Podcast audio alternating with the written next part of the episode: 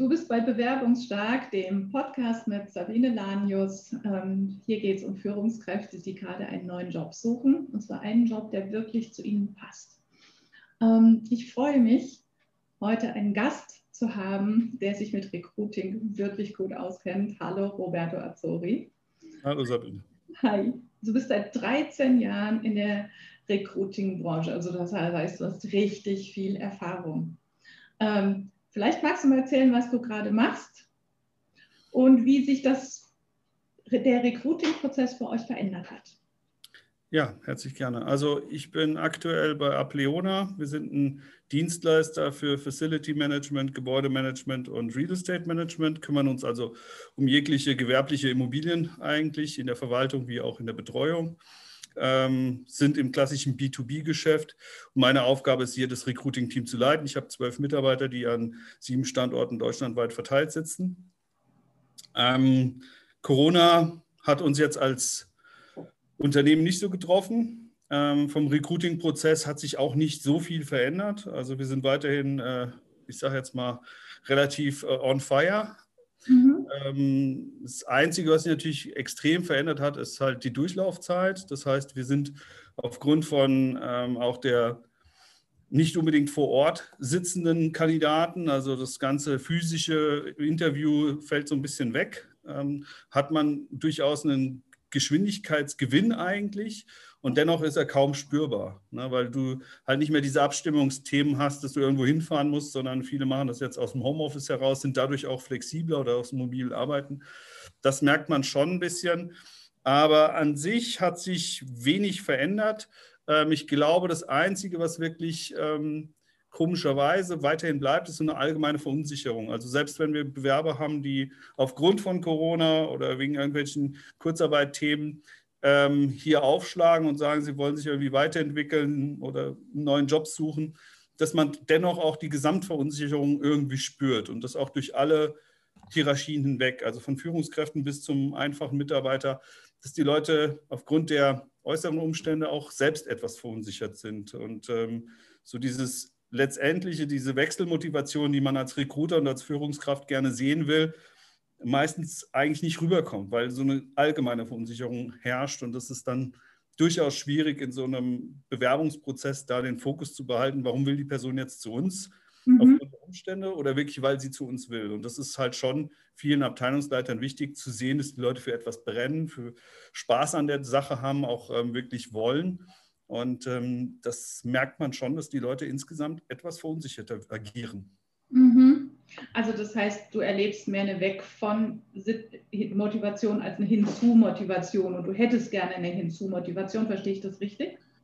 Ja, und früher war die Hinzu-Motivation, glaube ich, wirklich getrieben aufgrund von, ich sage jetzt mal, Plattitüden wie Weiterentwicklung, persönliche Weiterentwicklung, aber auch vielleicht einfach, weil man festgestellt hat, dass der auf der anderen Seite das Gras grüner ist oder wie auch immer. ähm, das ist, hm, ich würde sagen, viele Leute sind doch sehr loyal. Mhm und äh, bewerben sich dann aufgrund der finanziellen äh, Unsicherheit oder auch aufgrund einfach von, von langfristiger Kurzarbeit weg. Habe ich jetzt auch in, in, einem Bewerbungsprozess bei uns festgestellt, also bei mir im Team, dass wir ab und an mal Bewerber haben, die einfach sehr lange jetzt schon in Kurzarbeit sind und einfach äh, so kurz vor Bore-out stehen, muss man schon fast sagen, und sich deswegen wegbewerben. Aber sie sind nicht sicherer dadurch. Also sie sind, sie treten nicht irgendwie selbstbewusster oder auf und sagen, ich habe keine Lust mehr auf Kurzarbeit, was man durchaus nachvollziehen kann sondern man merkt, dass da immer noch eine extreme Loyalität oft zum Arbeitgeber ist und die Umstände einen so in diesen Bewerbungsprozess treiben. Und das hat man halt, äh, sage ich jetzt mal, vor Corona einfach nicht gehabt, weil die Leute waren alle in Lohn und Brot. Da ging es ja eher darum, äh, War of Talents und wo kommen die Leute her. Das haben wir immer noch. Aber ja. ähm, wenn sich mal jemand bewirbt und aus der Situation Corona heraus ist dann dennoch nicht so das Feuer da, habe ich so das Gefühl. Also kann ich nicht erklären. Das, ähm, ich verstehe schon, was du meinst, aber okay, das finde ich eine total interessante Beobachtung. Und ich würde mit dir gerne nochmal über das Thema schriftliche Bewerbung, also den ersten Schritt der, des in Kontakt tretens sprechen. Ähm, ach, Entschuldigung. Ähm, was ist denn das, was du von einer guten Bewerbung von der Führungskraft erwartest ähm, von den schriftlichen Unterlagen? Was sollte da drin sein? Also prinzipiell sollte erstmal die Bewerbung darauf fokussiert sein, was will mein Gegenüber. Ne? Also es ist, äh, wenn der Gegenüber ganz klare Anforderungen reinschreibt, das ist, kennt man ja, so standardmäßig steht ja drin, gesamte Bewerbungsunterlagen oder komplette Bewerbungsunterlagen, nebst äh, Kündigungsfrist, Gehaltswunsch, von mir auch manchmal auch, auch Arbeitsort, ja, wenn man deutschlandweite Stellen zum Beispiel sich betrachtet, dann sollte man dem Genüge tragen. Ja, wie man das aufbaut, ist fast, also ich würde nicht sagen, ist egal. Ich denke immer, das Fachliche sollte in den CV, alles andere kann ins Anschreiben, also Gehaltswunsch etc. Ja. Ähm, aber man sollte dem Rechnung tragen, weil es gibt nichts Blöderes, als wenn man sich viel Gedanken macht über eine Stelle, fachlich wie persönlich. Wir schreiben ja nicht nur Hard Facts, sondern auch Soft Skills rein und was wir erwarten und dann werden diese Erwartungen einfach nicht erfüllt. Das kann sich jeder vorstellen, wie das dann bei uns ankommt. Ähm, wir versuchen ja schon den Recruiting-Prozess etwas runterzukochen, damit die Leute, weil wir sind immer noch in einem Bewerbermarkt, ähm, die Hürde relativ niedrig zu halten, damit sich möglichst viele Leute bewerben und auch möglichst vielen Leuten die Chance bietet.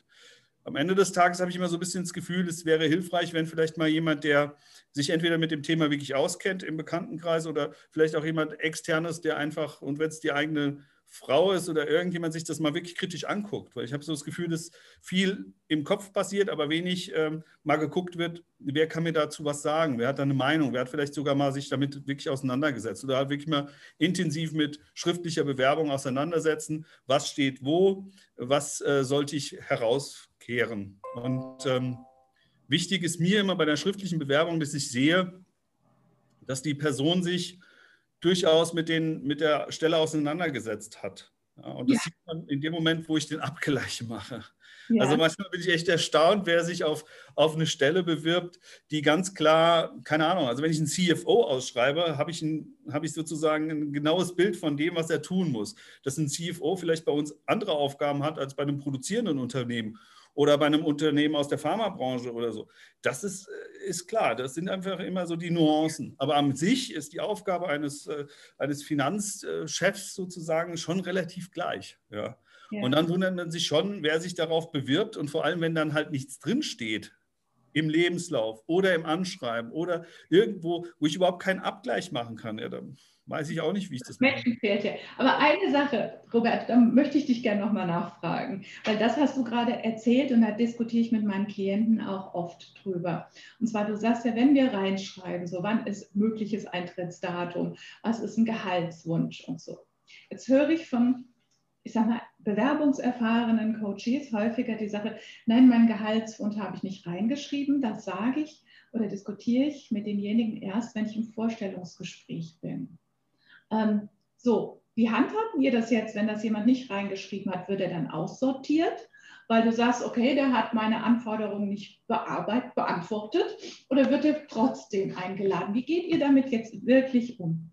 Also wenn er fachlich passt, würde ich auf jeden Fall mich mit ihm telefonisch erstmal auseinandersetzen, weil ich umgekehrt, aber das, das kann man nicht mit der Gießkanne über alle Unternehmen hinwegsetzen. Ne? Bei uns ist es halt so als Recruiter, dass wir vorgegeben, dass gewisse Informationen auch an die Fachabteilung fließt, unter anderem auch die Gehaltsbenchmark.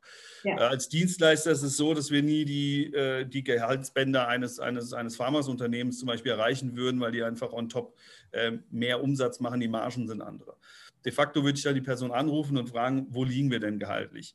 Ähm, mein Job als Recruiter ist es nicht über Gehalt zu, zu diskutieren. Ja, mein, mein, mein Job ist es sozusagen äh, zu gucken, passt das in die Gehaltsbenchmark. Und ich sage mal so, äh, also auch in meinem Bereich, wo ich verantwortlich bin, ich sage immer 10 Prozent über dem, was mein Maximum ist, spreche ich mit den Leuten. Weil am Ende des Tages ist es meistens ein VHB. Ich habe letztens eine sehr interessante Diskussion auf LinkedIn verfolgt mit einem äh, einem Herrn aus meinem Netzwerk, der bei einer großen Jobbörse angestellt ist. Ähm, und da ging es wirklich um das Thema ähm, oder angloamerikanische Systeme, ne? weil in Amerika ist es Usus, dass das Gehalt dazu geschrieben wird. Äh, in anderen europäischen Nachbarländern übrigens auch. Ja, Bei uns ist es halt nicht der deutschen Anzeigen gesehen, jetzt seit neuestem. Ja, es, es, es, es kommt langsam so rein. Mhm. Ähm, ist, ist glaube ich, aus einer, aus einer Bewerbersicht sehr interessant ja. ähm, weil man da sich besser einordnen kann. Ähm, für Unternehmen ist es auch interessant, mhm. äh, weil ich glaube, dass viel, was auf diesen typischen Plattformen, ob es jetzt Jobportale sind oder auch andere Bewertungsportale, ähm, sehr viel, äh, ich sage jetzt mal, diese ganzen Gehaltsreports, äh, die man sich da so angucken kann, die teilweise nicht die Realität abbilden, aus meiner Sicht, weil sie dann doch nicht die Gesamtmasse der, der Arbeitnehmer abbilden äh, und da eine Verschiebung entweder nach unten oder nach oben eher äh, anzeigen. Ähm, das ist so ein bisschen schwierig. Das wäre ein guter Punkt, wo, man, wo, wo Firmen sich mal committen könnten, um da einfach, aber es ist halt nicht, sage ich jetzt mal, in unserer deutschen DNA so drin, dass wir da einfach ähm, äh, gerne über Gehalt reden und das auch irgendwie vergleichbar machen. Ja. Ja, das stimmt. Das ist, das ist ähm, untypisch deutsch. Ne? Über Geld spricht man ja eigentlich nicht. Aber jetzt zu deiner Frage, um die abschließend mhm. zu, zu beurteilen. Ähm, nein, es ist kein Ausschlusskriterium, wenn man kein Gehalt reinschreibt. Ja. Ähm, mhm. es ist natürlich ein Ausschlusskriterium, wenn das Gehalt nicht in die Range passt, ähm, plus noch on top etwas draufzuziehen. Also klassisches Beispiel, wir haben eine Stelle ausgeschrieben mit 50.000 Max und es bewirbt sich jemand mit 80.000 drauf. Da brauche ich eigentlich nicht zu diskutieren, da mache ich mich äh, lächerlich. Ja. Aber ich rufe meistens die Kandidaten an und sage ihnen dann persönlich ab, also zumindest habe ich das gemacht, weil mir das immer wichtig ist, dass die Leute verstehen, dass wir einfach in der Dienstleistungsbranche auch anders ähm, bezahlen. Ja. Und ähm, klar verdient man in anderen Branchen mehr, aber das ist dann halt sozusagen das tägliche Brot eines Recruiters. Ja, das stimmt, das gehört dazu. Und ähm, dann lass uns doch mal zu dem Thema Online-Bewerbungsgespräche weitergehen, weil ähm, auch wenn es für euch nicht viel geändert hat, das hat sich ja auch bei euch verändert. Was sind da deine Erwartungen? Ähm, wie, was, und was findest du, läuft da für euch oder bei euch anders, ähm, als es vorher war? Es läuft gar nicht so viel anders. Also man muss, glaube ich, sagen, dass es ähm, viele Dinge weiterhin ihren Bestand haben. Also äh, man achtet dennoch auf Mimiken, man achtet sehr darauf, wie, wie gibt sich die Person. Mhm. Ähm, es ist im Gegensatz zu einem reinen Telefoninterview, hat man halt auch ein Bild noch dazu. Ne? Das hilft schon ungemein.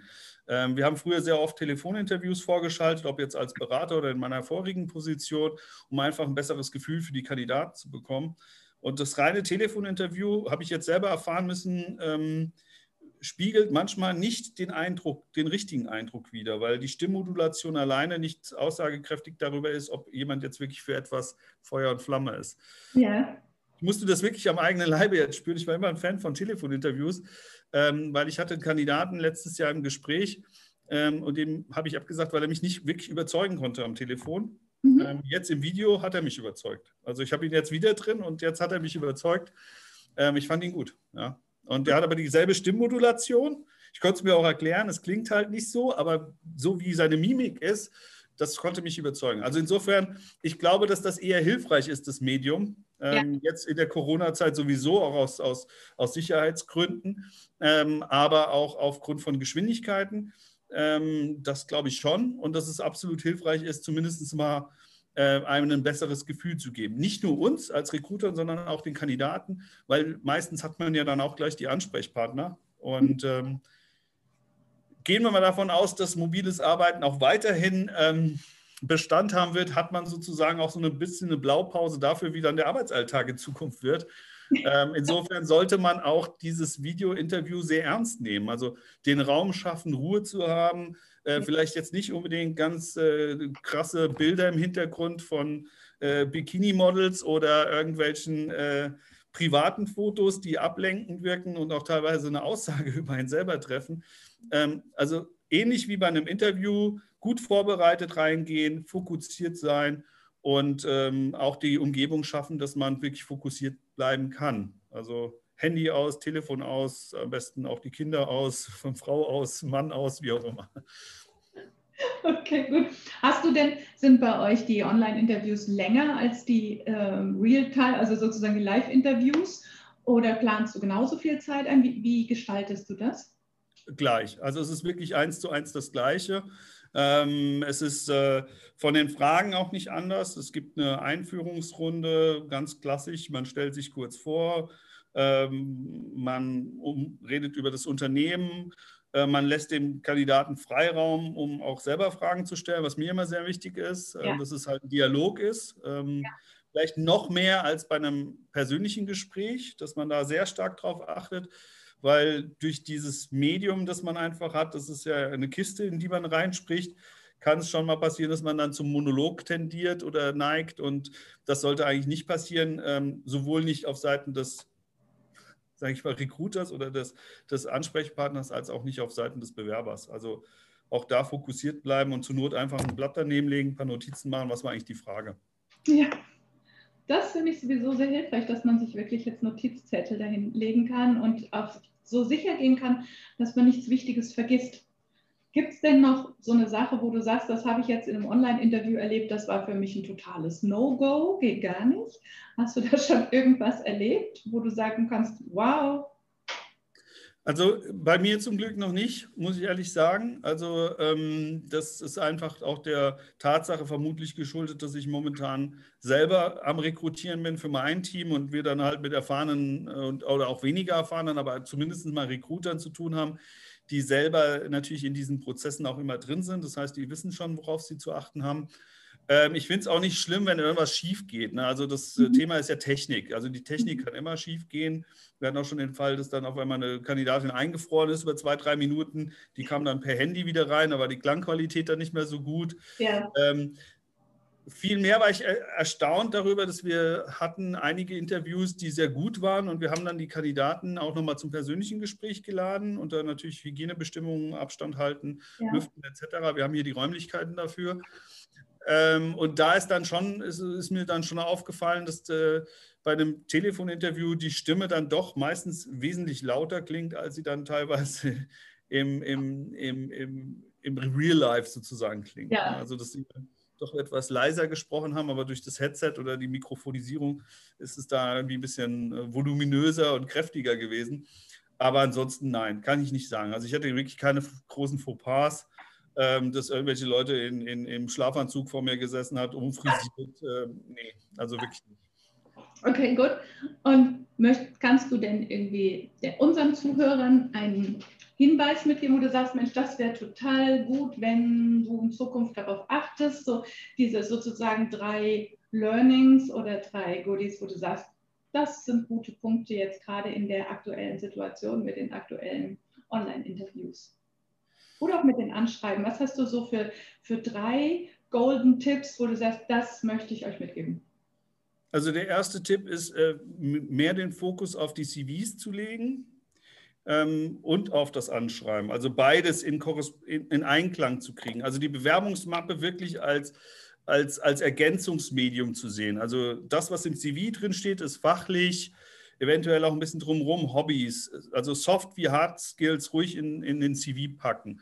Mhm. Den CV auch durchaus mal so anzupacken, dass er vielleicht einen besseren Abgleich zur Stellenanzeige ähm, hat. Also mal ganz plump gesprochen, normalerweise steht ja in den Zeugnissen, die man auch mitschickt, auch drin, was man getan hat. So. Ja. Die haben auch meistens zumindest kenne ich das so und mache das auch so, so ein gewisses Ranking. Das heißt, das, was die Person am meisten gemacht hat, steht oben, das, was sie weniger ja. gemacht hat, steht unten. Ja. Als Recruiter gucke ich mir aber eigentlich fast immer als erstes den CV an, äh, weil man muss einfach sehen, wir müssen halt sehr viel screenen am Tag und da ist es natürlich, dass wir uns auch ein bisschen fokussieren. Das heißt, wir gucken natürlich, wo ist der Match und der Match ist als erstes in der fachlichen, eventuell auch noch in der persönlichen Passung.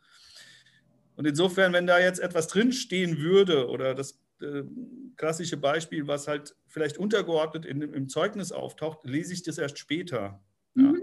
Aber im CV kann es ruhig nach oben kommen. Ne? Nur weil jemand jetzt, keine Ahnung, ähm, nur selten Reports schreibt, aber in der Stelle nach Reports gefragt wird und die Stelle super interessant ist, dann schreib doch die Reports nach oben in der Tätigkeit. Ja. ja. Du hast sie ja gemacht. Es ist ja nicht so, dass du sie nicht gemacht hast. Und ähnlich wie eine Stellenbeschreibung Marketing ist, sollte auch ein CV als Marketing gesehen werden. Ja. Also das ist eh ein Punkt. Ähm, ich kriege sehr viele CVs, wo ein Titel drin steht. Ähm, jeder, der sich mit Recruiting beschäftigt, weiß, dass äh, interne Stellentitel meistens für externe Firmen, Leute überhaupt nicht nachvollziehbar sind.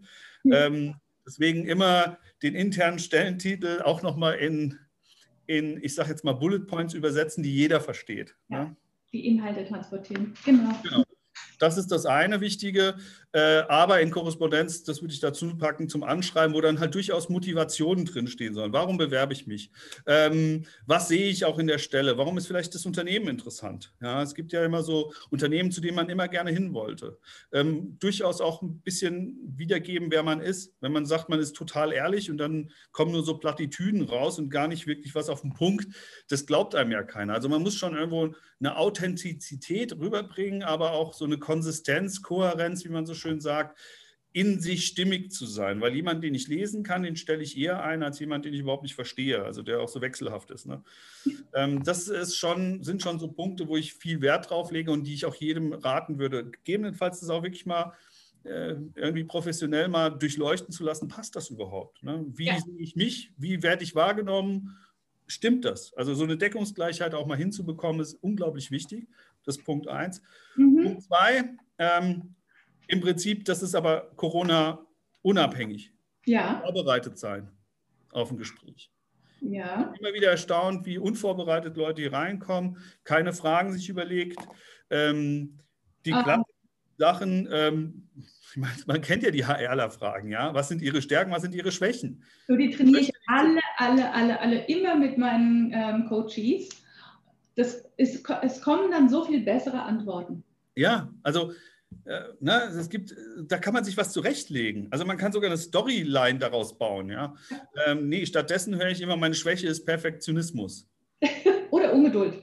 Oder Ungeduld, genau. Also ich muss ehrlich sagen, ich hoffe mal, dass die Lufthansa nur Piloten einstellt, die diese Schwäche nicht besitzen, sonst landen die permanent neben der Landebahn oder landen zu früh oder also ne, wir hatten das beim Gespräch auch mit der Ungeduld und dem Perfektionismus. Da haben wir auch nur müde gelächelt und die Führungskraft hat so dann äh, sich äh, erbost, mal zu zeigen, was seine Schwäche ist. Und das war dann wirklich äh, was Intrinsisches, was in ihm nicht ruht, sozusagen. Sehr interessant. Ähm, der Kandidat hat es dann auch verstanden. Mhm. Ähm, ja, also sowas, vorbereitet zu sein, Stärken, Schwächen zu kennen, auch vielleicht mal zu gucken. Alles, was im CV steht, kann eine Frage bedingen. Das heißt, wenn ich irgendwas reinschreibe, wo ich keine Ahnung von habe, also das klassische Beispiel, was ich immer sage, wenn da drin steht, ich habe sehr gute Excel-Kenntnisse, da muss ich auch wirklich sehr gute Excel-Kenntnisse haben. Das heißt, ich muss in der Lage sein, innerhalb von ein paar Sekunden vielleicht mal erklären, wie ein S-Verweis aufgebaut ist oder wie eine Pivot-Tabelle funktioniert. Ähm, und da muss man sich wirklich sehr, sehr gut hinterfragen. Vielleicht zu den Hard Facts noch ein Punkt. Ich sehe immer so Skalen. Das ist jetzt so, so Usus, dass man so Skalen baut in CVs. Ist super toll. Aber ich sehe da nie eine Selbsteinschätzung, sondern ich sehe da immer nur so, ich bin in allem sehr gut. Dann brauche ich auch keine Skalen, weil dann kann ich einfach nur reinschreiben, ich bin in allem sehr gut. Ja. Mhm. Also wenn ich hinschreibe, ich kann Excel, dann sollte es wirklich sein, okay, ich kann gut Excel oder ich kann es gar nicht. Oder, also man muss da so ein bisschen eine Varianz haben, damit es auch ein bisschen authentisch wieder wirkt. So. Also das äh, passt eher zum ersten Punkt, aber ich nehme ihn noch mit hinzu. Ja. Zweiter Punkt ist immer vorbereitet sein. Also wissen, was das Unternehmen macht. Wenn ich mich als Recruiter bewerbe, wäre es auch toll, wenn die Leute mal wüssten, welche Stellen werden denn eigentlich gesucht. Ne? Wie viele Stellen hat denn die Firma gerade auf Stepstone? Ne? Ähm, das ist nicht so schwierig. Oder auf Indeed oder auf Jobware oder was weiß ich. Ja, ja. Ähm, ich will oder ja machen. Ja. Ähm, und der dritte Punkt, Ach, der dritte Punkt. Ich glaube, ich fände es ganz gut, wenn die Leute, äh, oder Leute ist falsch gesagt, wenn Bewerber ähm, durchaus auch mal nachfragen, was mit ihrer Bewerbung ist. Also, und zwar ähm, durchaus auch beim Recruiter. Also ich finde immer, ich sage immer den Leuten dazu, vielleicht weil ich mich selbst gut kenne oder auch den Prozess, ähm, fragen Sie nach, wenn Sie innerhalb von acht bis zehn Tagen keine Rückmeldung bekommen haben. Okay. Ähm, das ist natürlich ein bisschen kritisch zu sehen, weil das auf mich persönlich münzt. Aber ich muss einfach sagen, wir haben teilweise so viele Themen am Tag, so viele Aufgaben und auch so viele Prozesse und Projekte und Vakanzen. Da kann auch mal was durchrutschen. Ja? Und mhm. das ist, ähm, und da muss man vielleicht auch mal sich selber wieder ins Gespräch bringen. Ja? Mhm. Ähm, das, das fände ich noch gut und das hat auch mit Corona jetzt durchaus was zu tun, weil ich doch immer merke, dass das ähnlich wie in der Politik und in, äh, wir, wir schließen, wir öffnen, wir lockern, wir lockern nicht. Diese ganzen Diskussionen sind in einem Unternehmen ja auch, gehen ja auch nicht äh, spurlos vorbei. Das heißt, wir haben ja. ja auch permanent Diskussionen, entweder über Corona oder auch nicht. Aber es sind sehr viele Auf und Abs, auch ähm, Prozesse ähm, etc. Und da kann man durchaus mal nachfragen, was ist mit meiner Bewerbung? Ähm, das, wenn man es im höflichen Ton macht und nicht mit, mit, mit einem unverschämten, nee, wo bleibt meine, mein Feedback? Ich glaube, da ist jeder offen dafür, das dann auch entsprechend zu platzieren. Und man muss halt einfach auch sehen, ähm, und das wäre halt schön, wenn es alle begutachten, Führungskräfte wie Bewerber, es sitzt immer jemand gegenüber.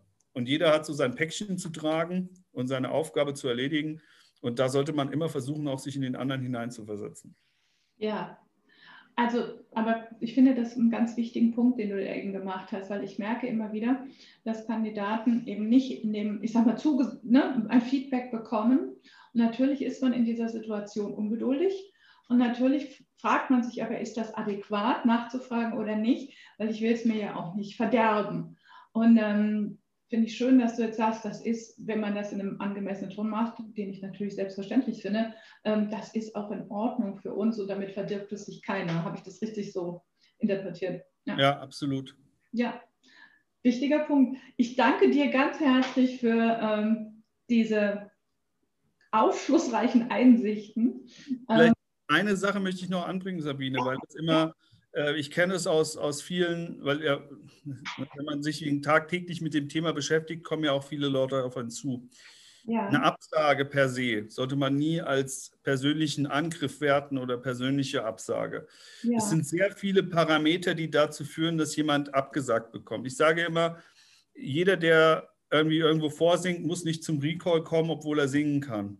Ja. Das ist das eine. Also man ist natürlich in Konkurrenz mit anderen Bewerbern. Es gibt aber auch interne Prozesse, die man nicht überblicken kann. Bei uns ist zum Beispiel, wir suchen manchmal schon im Vorlauf, obwohl wir den Kundenauftrag noch nicht zu 100 Prozent in der Tasche haben. Man geht davon aus. Mhm. So. Und dann sucht man Kandidaten und dann kommt der Kundenauftrag nicht. Dann müssen wir absagen. Das tut uns leid. Das ist doof. Ja. ja. Ähm, es gibt interne Prozesse. Es müssen Sachen ausgeschrieben werden, obwohl sie eigentlich schon intern mehr oder weniger besetzt sind, weil es vielleicht Betriebsvereinbarungen gibt etc. Man kann nicht alles überblicken als Bewerber und insofern rate ich jedem, bewerben, bewerben, einfach weitermachen, ähm, dran arbeiten, gegebenenfalls auch Hilfe in Anspruch nehmen, um seine Bewerbungsunterlagen besser zu machen, weil das ist das Marketing, was der Bewerber machen muss, damit er am Ende des Tages die Chance bekommt, seine persönliche und Qualifikation, seine Persönlichkeit, sich selbst als Mensch nochmal darzustellen. Und äh, das ist mir wichtig, nochmal klarzustellen. Eine Absage ist kein, kein, wie soll man sagen, es ist keine Niederlage, sondern es ist eigentlich nur, müsste ein Ansporn sein, es besser zu machen. Ja.